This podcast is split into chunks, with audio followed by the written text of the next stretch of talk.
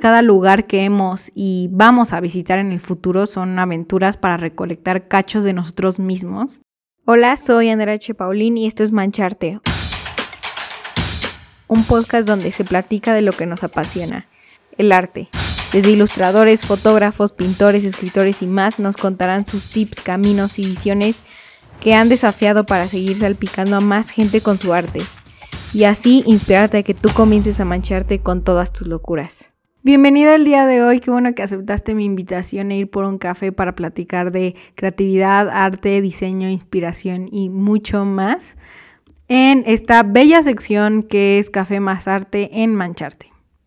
El día de hoy te contaré otra razón más por la que uno necesita viajar en este mundo. Y es viajar para encontrarte. De por sí, el hecho de estar en un ambiente fuera de tu vida cotidiana alimenta tu mentalidad. Es una manera de liberar tu perspectiva y dejarla fluir hacia nuevos horizontes para romper con tu vida habitual. Esta sensación de descubrimiento y exploración están presentes con nosotros durante este tiempo. Aparte de que obviamente terminas conociendo un pedazo de ese lugar, también da nuevas facetas de ti mismo. Por esa razón, no sé si te ha pasado, pero cuando regresas de un viaje te sientes diferente. a mí me ha pasado que incluso terminas percibiendo tu casa de manera distinta que cuando partiste. Ves con nuevos ojos y sientes con nueva piel. Recientemente me fui a la playa. Eh, me fui, te quiero contar, para ser exactos, a Huatulco, Oaxaca. Es un lugar que para mí es muy mágico, es un lugar hermoso donde la brisa del mar abraza toda tu persona cálidamente. La fauna verde te da la bienvenida junto con estos cantos hermosos de aves azules y si observas cielo puede que veas águilas reinando el lugar. Como me encanta, eh, quería aprovechar mucho más mi estancia, entonces me preguntaba constantemente, ¿cómo podía disfrutar más? ¿Qué es, lo que ¿Qué es lo que tengo que hacer, Andy? Eh, no sé, sentía que me faltaba como una conexión. Entonces, pasaron los días y casualmente la misma aventura me dio la respuesta. Es de esas veces que el destino solito fluyendo encuentras lo que estabas buscando. No sé si te ha pasado. Pero ahí va la historia. Había muchas grandes y verdes iguanas tomando el sol. Yo me estaba enjuagando mis pies en la regadera para quitarme la arena, cuando de pronto una de ellas se empezó a acercar a mí. En el momento que me di cuenta, me alejé caminando, pero ya neta me seguía, o sea, me estaba siguiendo, te lo juro. A decir verdad, me espanté, o sea, no quería ser mordida por una iguana, ¿ok? Así que me fui. Sin embargo, durante todo el día tuve esa cosquillita de saber qué es lo que la iguana quería de mí. Sentía que el universo me quería decir algo con ella, así que durante la noche investigué el significado cuando aparecen iguanas en tu vida o en tus sueños, tal cual. Y tras leer varios blogs, encontré esto. Cuando una iguana aparece, representa el espíritu de un soñador que quiere ser escuchado. Cuando leí eso, eh, una chispa se encendió en mí y empecé a conectar como varias ideas que, tenía y que soy y, y, que creo. Y al final llegué a la conclusión que muchos de nosotros lleva consigo este espíritu, los que son artistas de corazón, porque, queridos míos, antes de crearse necesita soñar, soñar tanto que la misma realidad te escuche para impulsarte hacia la creación. Y justo ahí encontré la respuesta para conectarme más a esta playa, más al viaje y, y era crear. Y creo que al final siempre el crear tal cual ha sido una respuesta para muchas cosas en mi vida y creo que para ti también.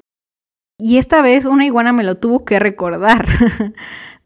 Entonces, a partir de ese día, los siguientes días cambiaron totalmente la manera en que yo veía el lugar.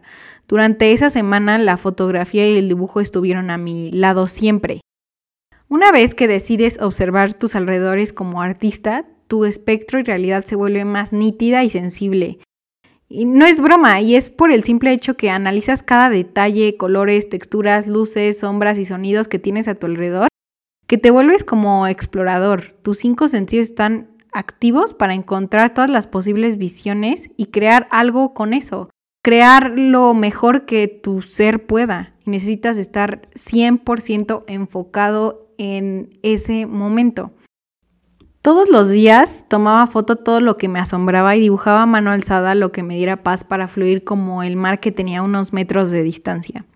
Puedes ver mis creaciones en el blog de Mancharte. Eh, está también el link en la descripción de este episodio. El estar tan eh, presente en ver qué es lo que podía crear con lo que tenía y en donde estaba, que le tomé foto a una ardilla subiendo una palmera o incluso a la madera de un árbol y la textura, y eso se me hizo fascinante, o sea, la perspectiva que al final te da en el momento que estás creando es algo muy mágico y, y como si fuera un superpoder.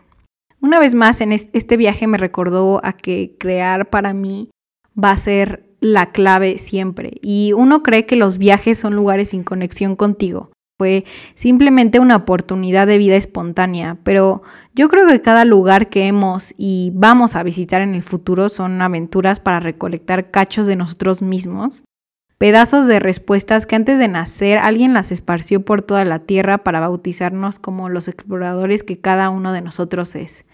Por eso unos dicen que los viajes renueva a nuestra persona. Aunque yo creo que es más como un me encontré aún más, así que las ciudades que queremos conocer tanto y que nos llaman, hay una razón detrás. Puede ser que ahí haya un cacho más del tesoro que somos nosotros. Y espero que vayamos, o eso mismo yo sueño, porque creo que la vida no está para quedarse en un solo lugar.